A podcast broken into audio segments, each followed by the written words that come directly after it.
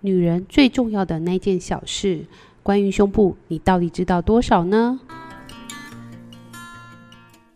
？Hello，大家好，我是宥雯。今天宥雯有点声音沙哑，我们最近都感冒了。但是今天很开心呢，我们邀请到一个来宾来跟我们聊聊，就是芳疗师营业中我们的系列单元里面呢，之前有跟大家预告，我们可能会邀请了蛮多是从事芳疗相关行业的人员。但是呢，这个芳疗其实它是一个辅助啦，就是它其实是原本你在从事的行业里面，其实你可以加入芳疗去做一个辅助。今天邀请到的是，我觉得很多妈妈都需要。不管是产前、产后还是什么时候，其实有一个很好的这个泌乳师，对我们来讲帮助实际上是很大的。所以，我们今天邀请到的是泌乳师珊珊，欢迎珊珊。嗨，大家好，我是珊珊。嗨，珊珊，你自己本身啊，其实是应用外语系毕业的，对不对？对，没错。那你当初怎么会先接触芳疗，或者是说反过来，你应该是先成为泌乳师，再成为芳疗师吗？还是哪一个先啊？对，我是先成为泌乳师之后，然后在学秘乳的过程中有接触到精油，然后我才再去学芳疗。因为我其实有看过我朋友去考秘乳师，你可以帮我们简单介绍一下考秘乳师他的这个简单的流程大概是怎么样吗？呃，其实他考秘乳师的话，我是先我是先去跟我的帮我秘乳的老师学手记的部分，嗯，跟他学完手记之后，那时候接触到精油，所以我就再去学了纳哈。那纳哈学完之后，我再去学国际华人秘鲁协会的认证课。那因为秘鲁它其实坊间有开很多课程，但是也是都没有一个很正规的流程的课程可以去上。就是看你觉得哪一个学院开的不错啊，你就去学。它目前泌乳的行业是这样子哦，所以它也跟芳疗现在都有点像是越来越多人考，然后它现在也开始有很多的学院办这样子，只是还没有一个是政府像什么呃，比如说政府会开始办那个什么美容乙级啊、美容丙级。对对对。就目前还没有，对，但是目前最好的就是那个国际华人秘鲁协会办的认证课，因为它是它最上面的话就是 IBCL，是应该有在秘鲁的妈妈都会听过这个，哦、对对有对，有时候在社团还是社群就看到大家都会写这个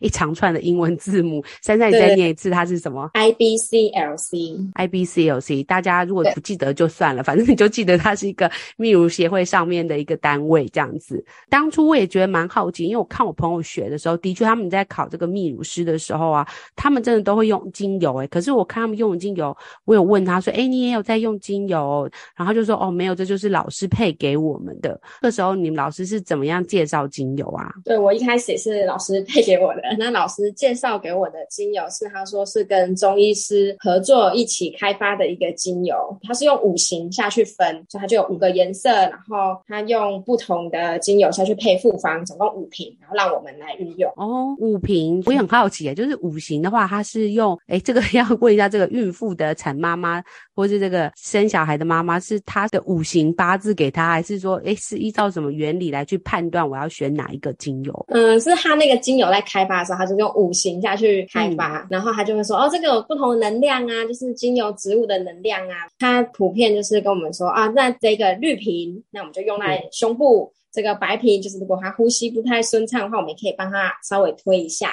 那大概他就是用、欸、用他的症状下去跟我们说，哎，你可以绿瓶用在哪里，蓝瓶用在哪里，这样子。哎，这样好像其实有点像脉轮，嘿，脉轮好像也是有点对应部位，比如说喉轮呐、啊，然后顶轮的那种一点点啦，有点像，是不是？呃，我觉我觉得不太一样，因为他就是对他就是他也就是把一些复方精油放在那边，然后他就是跟你说，他也不会跟你说哦，这个是喉轮啊、顶轮什么，他就是把那些精油复方的，然后放在那边就跟你说，哎，胸部你就推这一块，那个老师功能型的去区分对，对，对，但是他跟我们介绍的时候，他就说，你就说这个是五行精油，是跟中医师合作一起开发的。那你们那时候会很好奇它里面有什么配方吗？对，我就是很好奇，因为我一开始给他按的时候也是用那个精油，嗯，我。按完之后，我就会担心说，这个精油它毕竟一定会被我身体一定会多少会吸收到，那我也会接触到宝宝，我就会有这个疑虑，所以之后我就会开始去想想看，哎、啊，我就去看它这里面有什么成分啊，然后再去找一些书籍什么去看，看完之后就发现我还是很好奇这一块，很想要再去更加的了解。对，芳疗就是一个很神奇，就是好像你随便这样用也没有不行啊，你扩扩香啊，涂一涂好像也 OK，可是你就觉得，哎，这里面到底是什么？而且那个有时候查书本还不一定能够查到很完整，跟上课我觉得还是有一点点不太一样的地方。对，我觉得跟上课差很多，因为你查书本或是查网络的时候，我觉得目前查到的都是会跟你讲的很恐怖、很很夸张，然后就说、哦、啊，这个孕妇，这个孕妇绝对不能碰，这个小孩绝对不能碰，对对对，然后真的去上课之后，我就可以了解说。而不能碰的原因是什么？那在什么情况下我可以安全的去使用它？这样是可以的。对，我觉得有上课跟没上课差很多。对，而且外面有些疗效，那个时候我还没有学的时候，我不知道珊珊会不会每次看那个书或什么，觉得哎，怎么每个好像都可以对应到身心灵，好像哎，从头到脚几乎都可以用。我就想说，那到底我我如果真的很不舒服，我到底要选哪一支？你那时候会有这种想法吗？会，我那时候真的是一到不舒服，我就觉得一一片空白。前面的时候，每一次好像大家都说过说，这个可以用，那个可以用，这样子也可以，那也可以。到时候我就觉得，我到底要怎么办？因为你翻每一本书，或是网络上查都不一样，然后或者是都可以说啊，这个可以用，那个不能用。书可能写说这个可以用，你可以用给小孩子，然后网络再确认一次说，说绝对不能给小孩子用，尤其是谁谁谁绝对不能碰。对对对，有时候讯息也会互相很明显的冲突，会觉得哎，真的是这样吗？这样子。对。对那我很好奇，就是大家对于泌乳师啊，以我自己这种比较愚妇，就是乡村妇人的话，我自己认识的泌乳师，在我怀孕以后生产完以后，那因为我生两个嘛，其实第一胎的时候塞得很严重，第一胎可能乳腺比较细，然后也不太会用，然后那时候的确有去找泌乳师挤一挤通一通这样子。我不知道这是跟我认知的泌乳师是这个工作，还是说，哎，他还有其他的这个其他的变化版本？嗯、呃，如果是就我所知，如果是在外面一般学院学的话，通常都是着重在手技，就是你说呃，直接帮你推胸部，帮你推，你觉得说呃，你好像哪里有塞啊，就帮你赶快推推啊，压一压，把你疏通这样子。对。但是因为我有在去学那个国际华人泌乳协会的课，所以我就会变成说，我会全方位的去看，因为你在泌乳的过程当中，绝对不单单是哦，这个胸部硬的，我赶快处理完这个胸部硬就好，因为你还要去看到说，呃，小孩子婴儿你在哺乳的姿势有没有正确。他含乳的状况有没有正确，这个都会影响到妈妈她有没有意愿再继续哺乳。因为如果含乳不正确的话，她会很痛。小孩子一吸上去就觉得哦，超痛的，我真的是不想要再哺乳了，就会抗拒。那我就会从从这个课程当中，我就会开始解释说，呃，小孩子他的，例如说你的姿势啊，还有你的喂的时间，或者是你胀奶的时间，然后还有你的饮食跟你的睡眠，然后妈妈的心情、宝宝的感受，这样子全方位的去解释说你。这个呃，例如你觉得说你有点堵住的原因，有可能是哪些造成的？因为我觉得不单单是是哦，我现在塞住，我赶快处理完就好。但是你要找到塞是这样哎、欸，你要找到塞到的原因，对。哦，我自己觉得是这样，就是你找到塞的原因，跟你可以怎么处理，这样你就不会一塞你就觉得我不行了，我一定要赶快找泌乳师了。对啊，而且通常啦，以我的经验，就是会塞大概那一个周期，那一两个月，你就是会一直塞，然后你也有可能不知道为什么，因为生完小孩以后，其实那个荷尔蒙都是一直在变化，然后等你从月中把小孩带回去，你自己的生活作息又在变化，或是你又回去工作，或者是你饮食又从月中人家煮给你比较清淡，变成是你可能外面买。或者是呃，你压力变大，或者是你可能有季节性感冒，诶，其实我发现乳房很烦呢，它很容易受这些小小的波动，然后就有一些不同的变化，然后就会这样子。那时候我第一胎，坦白讲，真的是很困扰，常常都是那种维持在一种微微发烧的状态，因为它有点塞，然后可能没有到很严重，然后加上那个时候我第一胎，我觉得那时候我喂的蛮挫折，然后喂的很痛苦。我先讲我两胎感觉其实蛮不一样，因为我第二胎的时候我就心情有调整好，但不是我第一胎没有做功课，我第一胎其实有做功课，然后就上网查了那一些。但是我必须说，我觉得很难呢，因为我自己啊，你看我生了两胎，我不是没有尝试自己按过，然后我看网络的那一些，或是呃我的秘书是有简单教我一些些，然后。月中的护理师有教我，可是我觉得我怎么挤哦，就是挤不出来。我怎么挤就是没办法把自己的这个排得很干净，这样。所以我第一胎的时候喂的其实蛮挫折，因为乳腺没有通，所以我第一胎其实是最紧绷、最紧绷，就是一天挤到八百。可是我可能挤了五六次，也就是我的产率是非常低的。我那时候真的一度挤完手好痛，然后整个过程是很不开心的。然后我其实有一点就是听到。挤奶这件事，或是看到小孩要含乳这件事，我就觉得很痛苦。然后我就那时候觉得，我那时候啦，就觉得说，哎，是我的小孩的问题，就是他都不会好好吸嘛。我看别人都就是吸得很好啊什么的，就不用自己挤。我那时候就是有点到真的有点忧郁的感觉。那你如果是像遇到我像我这样的个案，你要怎么处理啊？我第一个我会先看看说，你跟宝宝在第一个说姿势，你们在亲喂啊，或是你在挤奶的这些姿势，然后宝宝含乳的姿势，妈妈心理的状况。有可能说，看看你的乳头、乳房的状况有没有平坦啊，还是凹陷？嗯、然后宝宝的作息，就是从这些全方位的下去看看说，说例如可能是因为你的饮食，或者是你的挤奶的姿势不对，然后他再教你一些方法，可以帮助你尽可能的把乳房内的奶水移出，让你可以休息时的时间是增长，不用觉得我一直无时无刻一直在挤奶，过一下我不要挤奶，过一下我要挤奶，就是从这些小小的点去找出来可能的原因，然后辅助你去解决这个状况。我那时候自己观察，我觉得我老大比较喜欢一口气。我觉得可能第一胎啊，第一胎奶量好像都就是那个乳腺也比较细，然后奶量就是比较没有那么快可以出来。老大就是比较急的个性，他就会，我觉得他有点 嫌弃我。我一开始的奶量也没那么多嘛，你看我一一天才总产最高才八百，所以那时候我老大一天就可以喝到一千多，一千五超过，然后很快他就喝到快两千，所以他就有种。常常在嫌弃我的感觉，就是他觉得我的那个奶素不够这样子，所以他就对于含我的乳房兴致缺缺。所以我，我常常都听他讲说，哎，就是你哪里塞住，你就把小孩抱过来，他会吸。可是我的状况是，我的小孩其实没有很爱，就是对这件事没有欲望很高，就从出生就是这样。那这时候我该怎么调整呢？我觉得有可有时候是妈妈的压力也会有影响，因为我影响到他，是不是？就不是，就因为因为你给自己的压力太大了，会有点觉得说，啊，他是不是这样不开心？他是不是喝得不顺？但是其实你在、哦、你在抱小孩的时候，你在喂他的时候，你的压力会反射让他感受到。然后你说，其实这是我自己的想象的，就是我其实想的这么多，但其实他 maybe 没有这样觉得，是不是？对，有有时候是他可能他没有这样觉得，可是就是你会给他一种无形的压力感，他会觉得，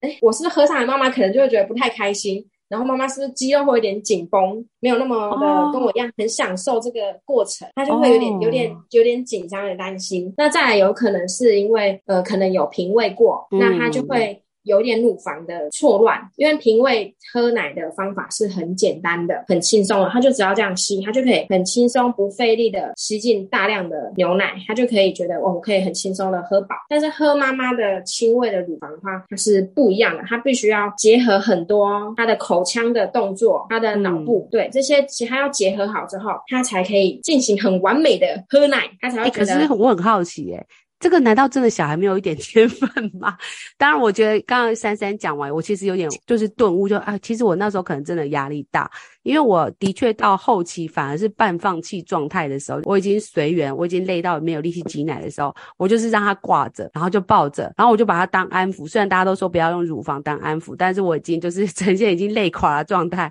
所以我这时候反而抱他的时候，我们两个的确是有享受过那一段，就是他乖乖的，就是也没有认真，但是他就是含着，然后他就吸，然后就这样子，然后也帮我把一些乳汁排出，然后我也就不挤了。我曾经在第一胎有短暂的。快乐过，但是我后来也是，当然就是怀孕以后就断奶。但是我第二胎的时候，我就觉得，哎，我老二很厉害，他的含乳啊或干嘛，舌头，刚因为参赛有讲到那个小朋友的舌头可能要去推或什么的。哎，我老二就真的很会喝，哎，那时候生完就想，哎，怎么那么厉害？就一放上来，他就，对对对，他就是会一直弄我，然后我不知道他怎么弄，他就这样随便动几下，我的乳汁就 开始源源不绝的来。我说我第二胎太顺了，是真的非常非常顺，就反而不太需要找泌乳。我第一胎就蛮常去找泌乳师，但是我那时候泌乳师是只有帮我排空，就是把那个塞住排掉，没有像珊珊刚刚讲，就是有一些后续的关心，所以我就有一段时间是几乎每个礼拜都要去找泌乳师去排。因为实在太会塞了，我觉得可能你看到你第一胎跟第二胎，你第一胎你会觉得哦，我的奶量是不是不够？可是第二胎你也没有在担心这个，你就很顺利的喂他，他也喝得很开心。那其实你的奶量是足够的，嗯，你的奶量是可以足够喂饱宝宝的，这一点是已经可以确定的，不用担心。那在奶量的话，你要担心说他们喂饱就是看尿布的重量。我那时候老大其实是有一点点黄疸，一点点，所以他的体重就是一直掉，然后也比较爱睡觉，所以那时候的确他有掉体重，掉的快要接近危险值的时候，我就压力非常大。所以我觉得你这样讲，好像回想起来，我老二的时候就我没有这个压力，因为他没有黄疸，他也没有掉体重的问题，嗯、所以我就是呈现一个就是我给你多少你就吃多少。对。然后老大的时候，我就给自己好像真的蛮多，就是会想要完成那个期许，尤其是那时候我身边的人就是才刚哺乳过，就大家也都不是真的非常了解。然后我这个年代的爸爸妈妈好像都没有哺乳过，都是喝 S 二十六 长大的小孩。对对对对，因为我那时候回去还问我爸爸，我爸爸说：“哎，那时候 S 二十六很贵，我们能够买得起的话，就代表我们其实很照顾小孩的。所以那时候好像反而是不那么觉得喂母乳是怎么样，反而是现在都告诉大家说：哎，你要喂母乳啊，然后母乳其实是比奶粉更好的一个乳源跟营养成分。我妈妈以前也是，她就跟我说，以前刚有牛奶的时候，有那个奶粉的时候，家里可以喝奶粉的是有钱人，是可以把小孩顾得很好的一种象征。对 对对，我们现在因为已经知道说母乳的成分对于宝宝有很好的影响，不只是成分，还有你在喂的过程，你跟他的肢体接触、母婴接触，其实我觉得这个是要去享受这个过程的，因为只有这个时候宝宝是只有你，你只有他的状况下，因为你在哺乳的时候就只有你可以亲喂他，没有人可以取代这个过程。所以我觉得如果有亲喂、有想要哺育的妈妈的话，我们是可以鼓励他、协助他，看看要怎么样才可以让他很享受这个过程，他才会觉得很幸福，他的奶量就会暴增。这是真的，因为我第二胎的时候就觉得很幸福。对，可是我那时候第二胎反而是困扰，我女儿太会催奶了，我可能觉得她很可爱吧。我看到她哦，她这样随便拨拨我的乳房，我那时候乳汁就会感觉被电到，滴答答开始，对，就开始电到。然后有时候反而是乳素太强了，我女儿会被就是那个乳汁弄得满脸都是，所以她反而会这样闪躲一下，然后再开始喝奶。我就觉得哇，那时候我就真的觉得，哎，第一胎跟第二胎，可能我第二胎的时候也做好准备，就是好吧，那就这样吧，反正我已经忙得要死，已经又要顾老大顾老，我根本就没有那个时间呐、啊，就是好有挤没挤随便啦，这样子。反而这样以后乳汁变得太多，像我第一胎多夸张，我第一胎是一整天八百，我第二胎的时候是一餐八百，就是又变过多了，怎么办？嗯、怎么办？怎么办？你对他的那个幸福感已经暴增了，他就间接的刺激了你的催产素了。对，你就那个奶就很很顺很顺很顺一直出来，你反而会点，哎，怎么会这么多？一直一直滴答滴答滴。对对对对对对，那时候就真的是整个床都是。可是我我第二胎真的坦白讲，心情放松很多，因为我第一胎的时候真的觉得日子好苦，我觉得生完小孩已经蛮不舒服了。然后呢，那个所有护理师啊都告诉你半夜要挤奶，你奶这么少，半夜要挤。然后我不知道大家会不会有那个经验，因为我是住月中，然后月中的时候 你拿奶去的时候，你就觉得很丢脸，因为隔壁妈妈可能是大罐的，然后你可能就是那个一点点，你知道吗？三十 CC 就是一点点，然后你就觉得压力好大，然后还用手这样遮一下，这样就会觉得不好意思。然后或者那个护理师来跟你要的时候，你就又觉得说，就我没没有可以给你的啊，这样子，然后就会有一点隐形的压力。第二胎的时候，我觉得我那个，我就直接跟他说，我第二胎就完全看开，我就跟他说，我半夜不挤奶，我半夜也不弄小孩，我就要先睡觉，因为我第一胎的记忆就是我都没有睡觉，因为挤奶其实很累，你挤一个小时，然后你可能又要花很久去按摩啊热，或者是说你可能又有自己的身体要照顾，然后你可能再 handle 一下小宝宝，其实好像又快要到了下次三四小时后又要挤奶的那个流程。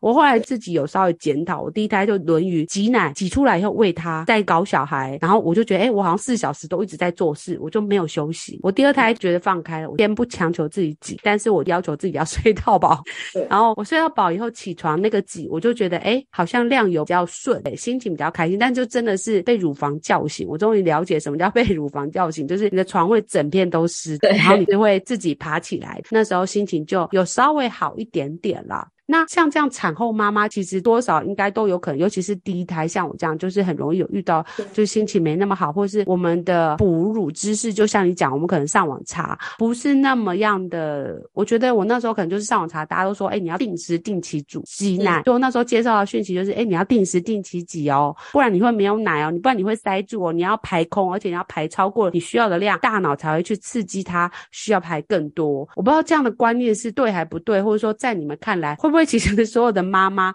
应该都要在产前去上一个什么课啊？我那时候后来有自己这样想、欸，哎，对，我真的，我真的也是鼓励，如果有想要哺喂的妈妈，最好是他们整家人，老公这些都一定要一起去上产前的哺乳的课程，因为你在哺哺育的过程当中，这绝对不是只有妈妈一个人的事情，就是整家人都必须去支持着妈妈做这件事情。像妈妈她要起来的时候，你一定要有人去帮忙。handle 其他事情啊，你怎么可以叫妈妈挤完奶、喂完小孩之后，赶快去洗挤奶器，然后赶快再来打扫、再来煮饭？哦，四个小时就到了，我要赶快来挤奶，都没有人在给妈妈支持。嗯那妈妈的挤奶意愿就会降低很多，然后奶水降低可能会不太好，因为真的蛮累的。对，他的他他的心情不好了，他没有根本就没有休息到，而且我觉得产后我那时候是有历经到，会觉得说，难不成我已经变成一个乳牛吗？我已经只是他的食物吗？我已经什么都不是，我不是妈妈，家人也不对我有关心的感觉，我好像就觉得自己的价值就是存在于小孩身上，然后所有的焦点都在小孩身上，我好像就是他的工具，我就是一个行动乳房跟行动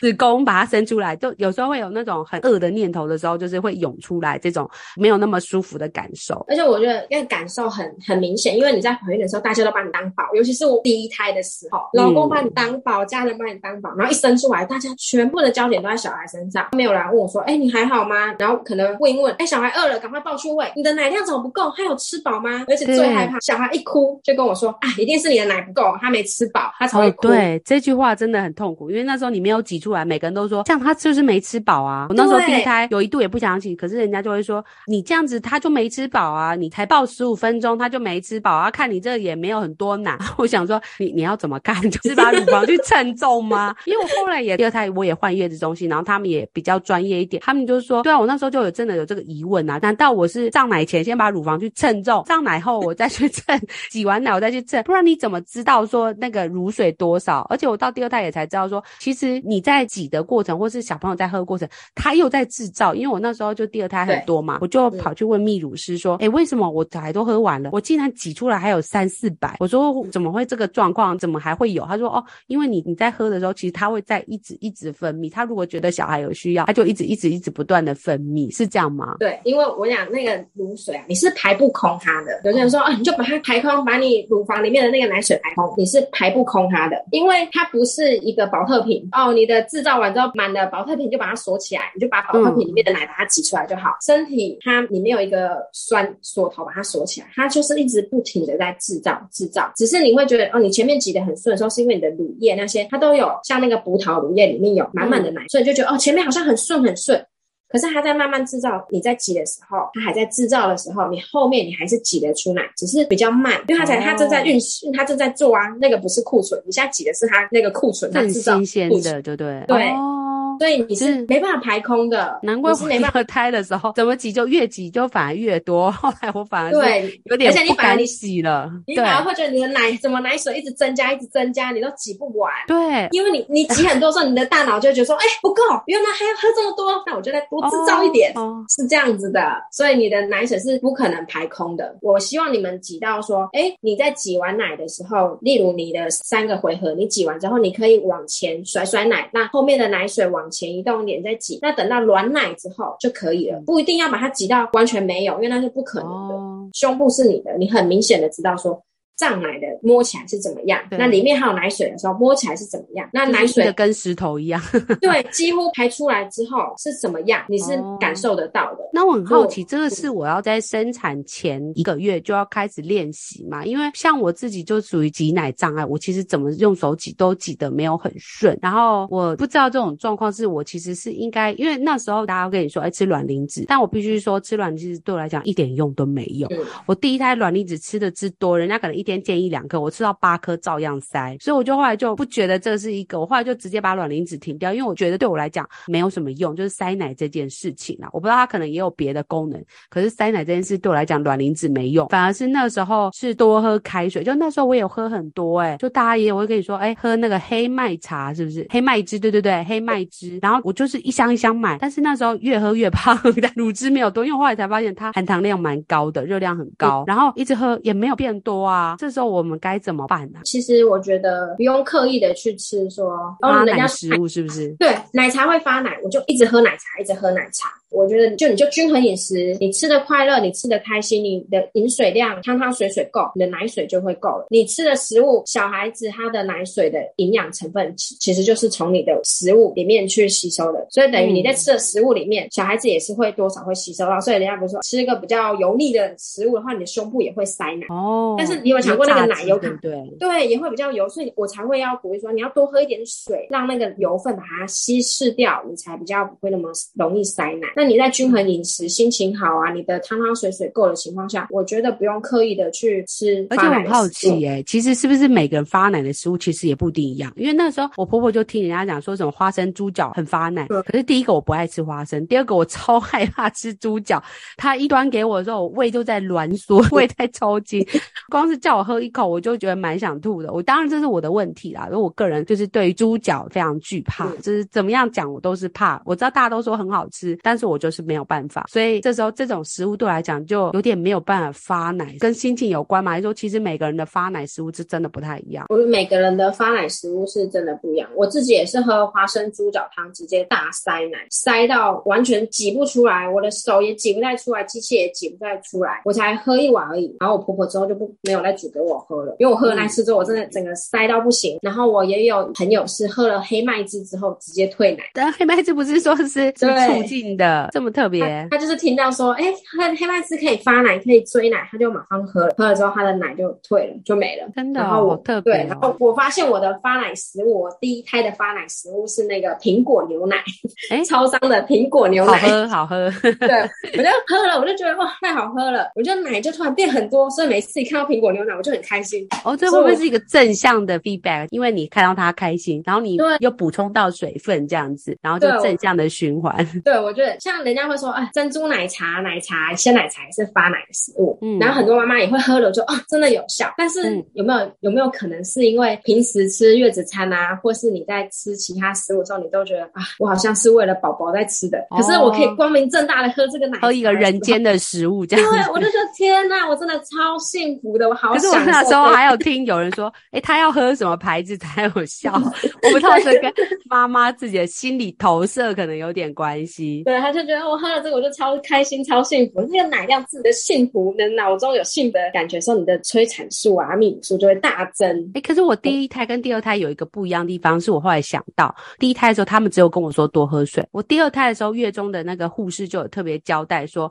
你的喝水要慢慢喝，是吗？对不对？对，你要慢慢喝，你不要一次直接大灌超多。因为我第一第一第一胎就是太认真，我都采管，就是整罐 五百 CC、七百 CC 就拿起来猛灌，就我后来发现没有啊，我就一直跑厕所。然后你也知道，刚生完小孩其实人很虚弱，一直 上厕所其实很累，因为你每上一次就要一直清洁。我就觉得我就一直在上厕所，根本就没有到乳房啊。然后第二胎的时候，他就跟我说：“哎，你就是不要这样子喝，你一口一口温温的，然后这样子啜饮型的，就是一小口一小口喝这样。”然后他说这是什么？十五分钟前可能要喂宝宝前十五分钟就开始慢慢慢慢的这样喝，这样是对的吗？对，他这是是对的，就是你的水量啊要足够，但是不要一次喝很多。其实身体来不及吸收那么多，你就是好像一直在清洁那个身体，一直跑去上厕所也会很累，所以你就慢慢的喝，有事没事就哦喝一点喝一点，让给身体一点吸收的时间。那你要挤奶前的时候，你再补充一点水分，再去挤奶，嗯、你不会那么累，之外你的奶水也会比较顺利的更再排出来，因为有水分，你的水分也足够了。我觉得我们在吃的时候不用特别的说，我一定我都什么都不吃炸的，我这些健康的食物我就是要吃。但是你在吃的时候，如果你不开心的话，好像你吃了这些就是身体感觉好像健康，但是你不开心，其实我觉得没有起到给宝宝更多奶水的作用。嗯，所以你就是健康的吃啊，你偶尔吃一点炸的也没关系啊，但是就是吃完炸的那个量不要吃太多，但是吃完之后你要多喝水，让这个油腻的把它稀释掉，你才不会容易塞奶这样子。所以是可以正常饮食的，不要喝酒就好。哦，对，酒精比较不好啊，酒精比较难代谢掉。今天很开心能够邀请到珊珊接受我们的访谈。珊珊本身呢，她除了是一个泌乳师之外，她同时也是两个小孩子的妈妈。她另外也考取了 NAHA 初阶的芳疗师执照。她呢，在透过这个访谈的过程当中，给了我们很多很多专业的知识，跟一些日常陪伴的照护资讯。像宥雯自己本身在第一胎哺乳的时候，就真的是遇见了很多很多辛苦的事情，甚至有一度都觉得自己快要忧郁症了，挤奶挤得好痛苦，哺育小孩真的。不是我想象的那么快乐。可是呢，珊珊今天讲完以后，我就发现，原来我那时候其实有许多的盲点，没有一一的去突破它。那如果我早一点遇到像珊珊这样的泌乳师，是不是我在第一胎不喂母乳的时候，就可以不用走那么多的冤枉路，就可以快乐的度过这个哺乳的时期呢？那下一集珊珊再跟我们分享如何用芳疗的方式保养我们，照顾自己产妇跟孕妈咪，还有小孩的部分，这些身心灵的部分，还有如何用芳疗使用，我们都在下一集会跟大家继续的分享，请持续锁定我们的节目哦。我们下期再见，拜拜。